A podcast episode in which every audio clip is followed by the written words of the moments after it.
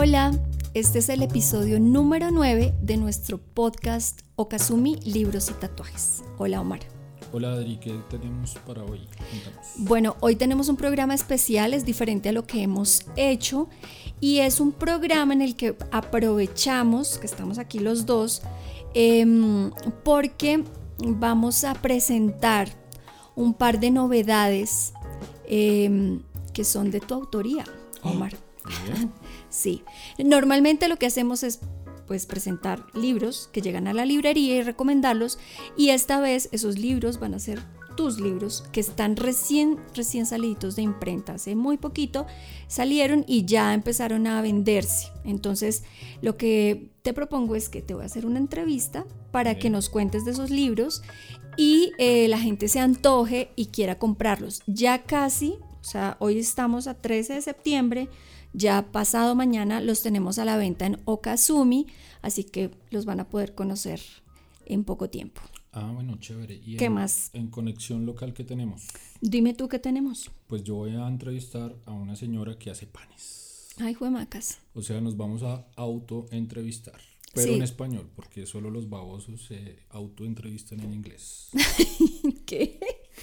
No entiendo ese chiste. Bueno, analícelo y después me Bueno, sí, este es un programa, como digo, especial, no pasa todo el tiempo y la, la, verdad es que siempre queremos como visibilizar otras cosas que pasan en el municipio y a personas que nos rodean y que hacen cosas chéveres y cosas interesantes, pero esta vez dijimos, bueno, aprovechemos que Omi tiene sus libros ahí recién saliditos para, bueno, hacer el ejercicio de darnos a conocer también en otras facetas. Y que tú tienes tus panes recién saliditos también. Del horno, sí. Bueno, pues entonces arranquemos. Listo.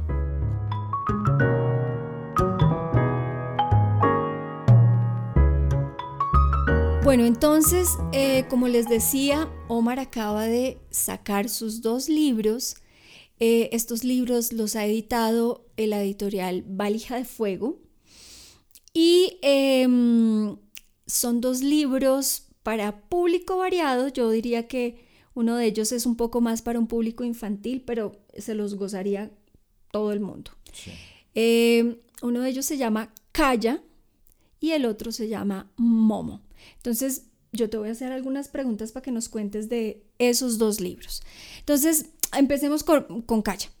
Eh, cuéntame, cuéntanos cómo es la historia, de dónde salió esa historia de Calla. Pues Calla es la historia de una niña que acompaña a su papá a hacerse un tatuaje. Y cuando están allí, cuando le hacen el tatuaje al papá, pues eh, el mundo del color le cambia la visión a la niña y ella se sorprende mucho de la idea de tener colores en la piel y empieza a ver colores en todos lados y se da cuenta que todo el mundo está tatuado y pues no les cuento más para no tirarme el final. La historia me inspiré en un caso real de un amigo que vino a tatuarse y vino con su hija.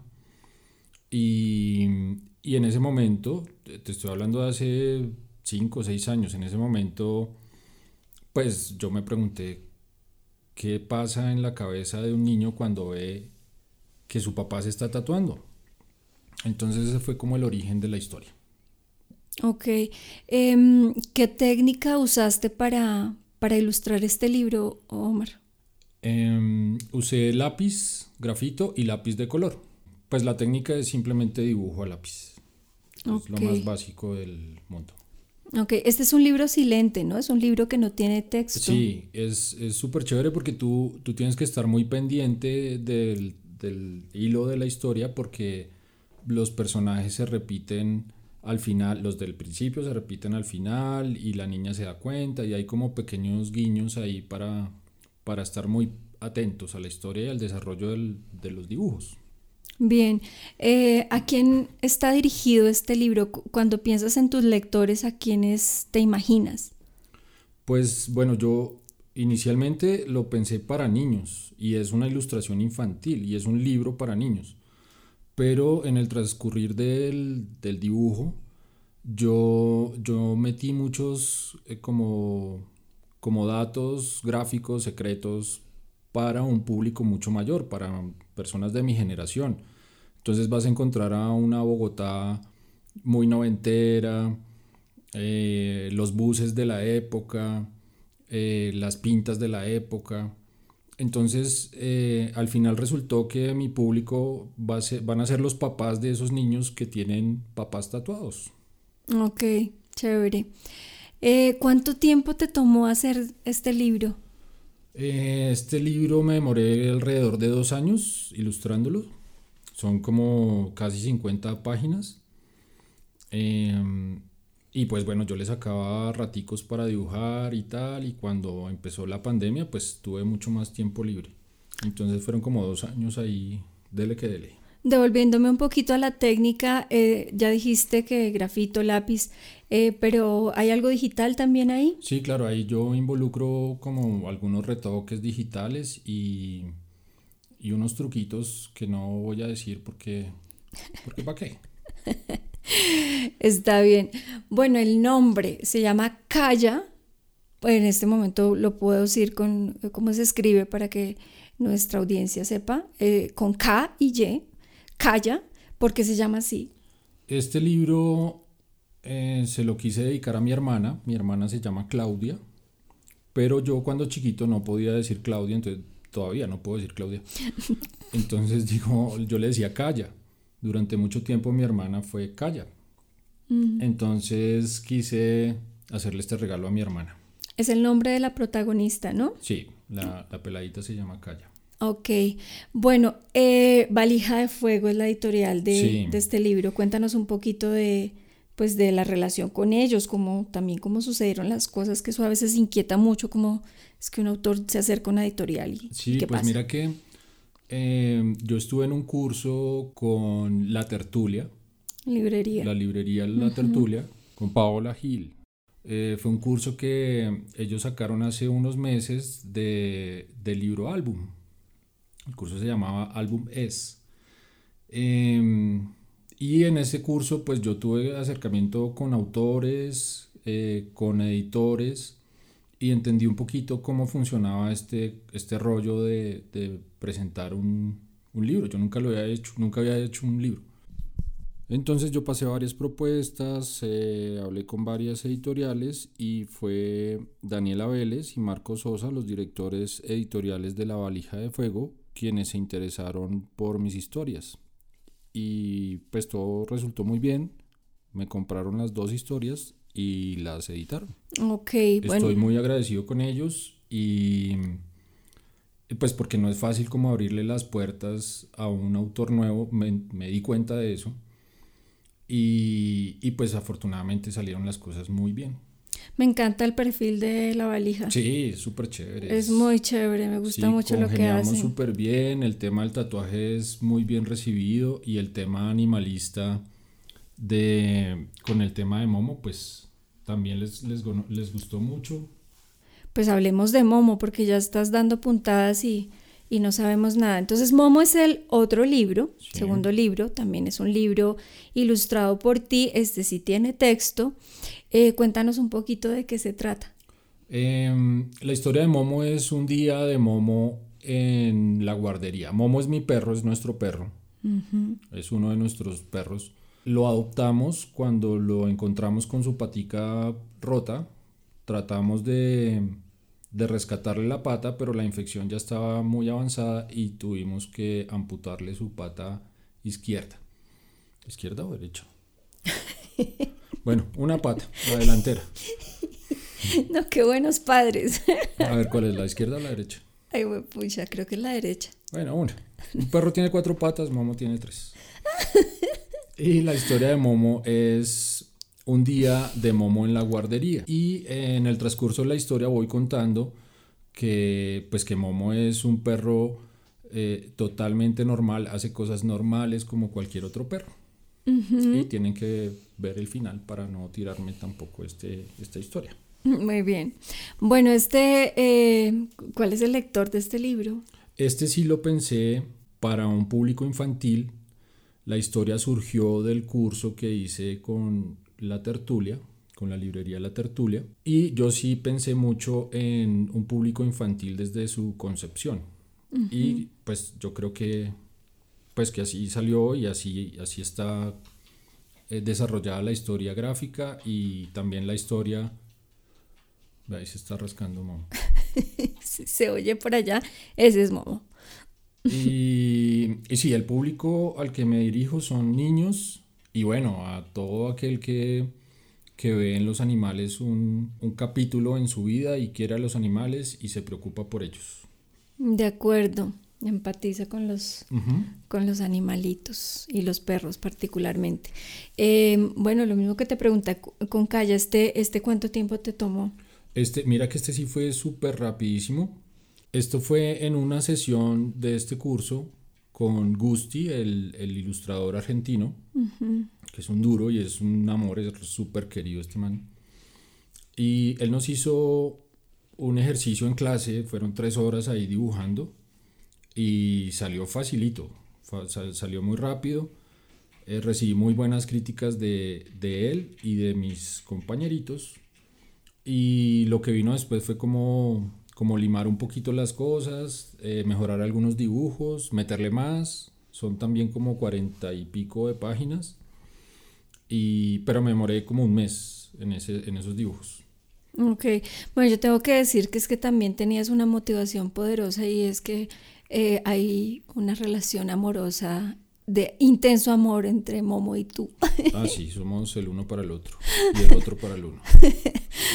bueno, muy bien. ¿Cuál, ¿Cuál fue la técnica que usaste para este libro? La técnica de Momo sí es totalmente digital, no es silente, el texto es muy cortico, simplemente como que eh, hago un recuento de las cosas que, página por página, de las cosas que puede hacer un perro. Y, y es totalmente digital. Hay unas, unos juegos con los colores y texturas eh, y bueno, ojalá lo puedan ver. Súper. Bueno, igual, editado por La Valija de Fuego, ¿no? Como decías, ellos se decidieron por los dos, les gustaron los dos libros. Fue el, el, paquetico de los dos y todo salió muy bien, afortunadamente, en esta, en esta edición. ¿Qué se siente publicar por primera vez, Omar? Es, es raro porque nunca había hecho eso y es raro y es muy chévere. ¿Estás contento? Sí, claro.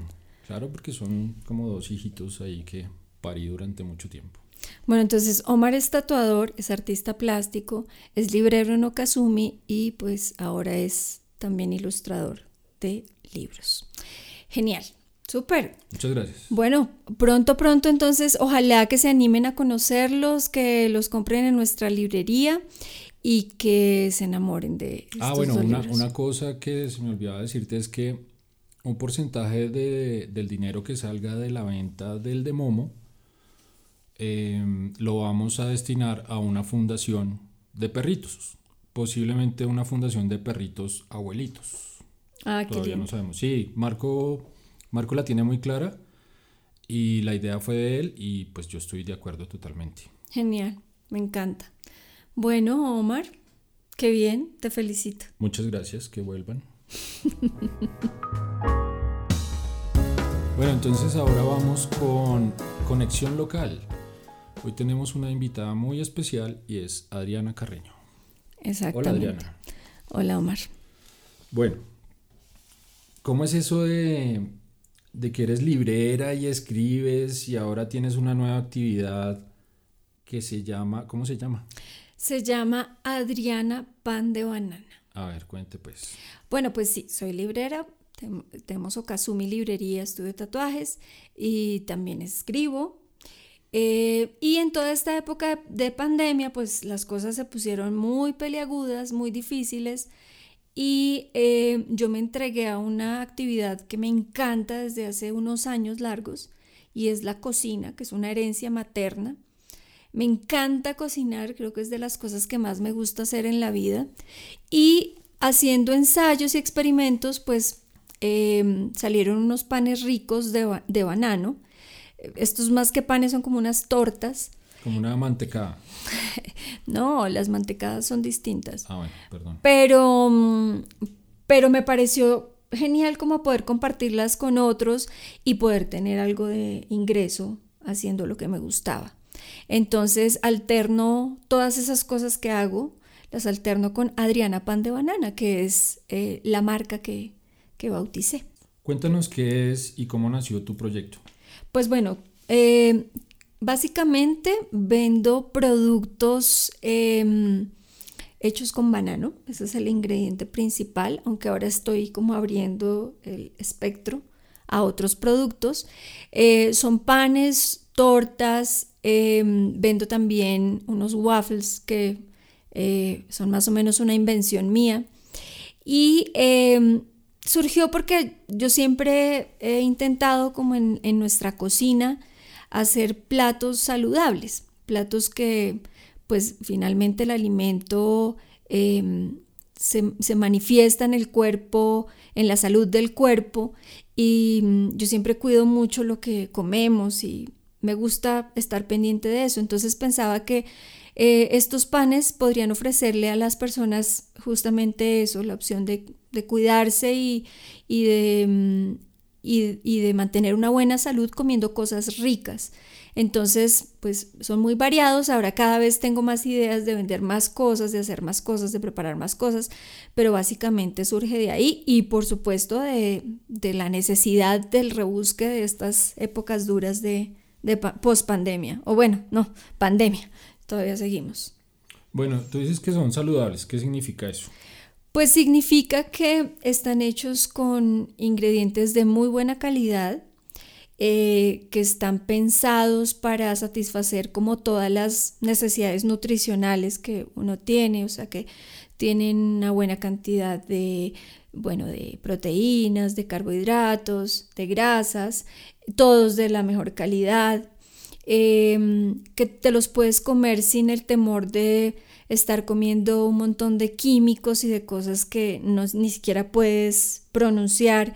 Son ingredientes naturales, algunos de ellos locales, ¿no? Por ejemplo, los huevos que usamos son huevitos de, de aquí de la, de la vereda, Em, y bueno, pues como alimentos que, curan, ¿no? Que ayudan a que el, cuerpo se mantenga sano. Hay gente que tiene muchas, ahora actualmente tiene muchas alergias em, y muchas restricciones con algunos ingredientes, entonces hay gente que es eh, alérgica al gluten, a los lácteos, que hay gente pues que no come huevos, ¿no? Veganos, por ejemplo, vegetarianos. Em, y yo trato de atender esas, esas necesidades, esas demandas como tan específicas. Entonces, casi que todos los panes se hacen a pedido como los quieras. O sea, si hay algún ingrediente al que eres alérgico o no te gusta o no quieres simplemente, o te estás cuidando porque estás haciendo dieta y los necesitas un poco más altos en proteína, bajos en carbohidratos, pues todo eso lo puedo yo cuadrar para que el pan satisfaga tus necesidades de alimentación. Eso básicamente significa que es saludable y eso no quiere decir que no sean ricos, pueden ser ricos y saludables como hemos probado y comprobado con toda la comida que comemos en esta casa, espero. Sí, no, testifico, hermana. Yo soy el juez de tu, de tu cocina. Bueno, y si te contacta un cliente nuevo que quiera saber qué es eso del gluten, ¿gluten o gluten? Gluten. Eso. te pueden contactar y preguntarte y tú los puedes asesorar. Claro, de hecho eh, tengo una mm, cuenta en Instagram que es arroba Adriana Pan de Banana y también en mi cuenta personal arroba Nariadana y ahí me pueden contactar y me pueden preguntar también por mi WhatsApp. Em, pues lo que quieran, ¿no? Y además hacer los pedidos y, y, si necesitan algo especial, distinto a lo que yo ofrezco, también lo puedo hacer, ¿no? Ahí me le mido a lo que... Bueno, ¿y cómo es el proceso? ¿Te contactan, te dicen quiero tres panes? Me contactan, me dicen lo que quieren, miramos qué hay que ajustar en la receta, eh, yo lo preparo y lo envío o lo entrego, dependiendo del lugar. Pueden venir aquí a Subachoque Es preferible, además, porque em, nos gusta que nos visiten y que visiten nuestra librería y se lleven un pan y un libro. Creo que es una muy buena combinación. ¿Un libro como cuál? Un libro como Calla o como Momo. De una. Bueno, ¿qué tiene que ver la literatura con la cocina? ¿Cómo mezclas estas dos cosas? Pues tienen mucho que ver, ¿sabes? La cocina es em, un laboratorio y, y, la escritura también es un laboratorio. Y entonces tú mezclas, tú combinas, tú separas, tú haces un montón de procedimientos, tanto en la escritura como en la cocina, para lograr un resultado y para mí las dos implican un gozo y a veces también un, a veces también eh, un, una ansiedad y una angustia en los dos pasa, ¿no? Cuando algo se va saliendo de control o cuando o, de incertidumbre incluso cuando no sabes qué va a resultar de algo que estás ensayando, que estás experimentando. Entonces siento que tienen, tienen muchas cosas en común. Eh, lo que diría es que en la escritura no hay recetas, eh, en eso sí se diferencian un poco y que cada preparación eh, termina siendo única a pesar de usar referentes y, principios que has tomado de otros lugares. el resultado siempre va a ser, va a tener un sello pues muy, muy, muy propio. Eh, entonces yo creo que se acercan mucho. Las disfruto las dos y las padezco las dos también. yo sé. Y, yo, pues yo quiero decir que sí, sí son muy saludables y son muy ricos. Todas las cosas que tú haces, tú te volviste mi nutricionista, más o menos. La nutricionista de esta casa, incluso para Momo y los otros perros. Y mm, los invito a, a seguir a Adri en sus cuentas de Instagram. ¿Cómo es que son? Entonces, Adriana Pan de Banana, arroba Adriana Pan de Banana y arroba Nariadana. Ahí también estoy poniendo recetas y cositas que voy haciendo como en la cocina, experimentos. Eh, también en Facebook, Adriana Carreño, o me pueden contactar al 304-665-0502, mi teléfono WhatsApp. Ahí está. Ahí me pueden escribir. Bueno, yo quiero decirles que los libros de Calla y Momo los pueden conseguir en La Valija de Fuego, que aparte de editorial también es una librería súper bonita, y en Okazumi.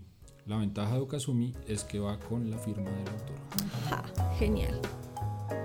Muchas gracias a nuestra audiencia, esperamos que nos sigan en cada capítulo de nuestro podcast. Si no lo conocen, váyanse atrás.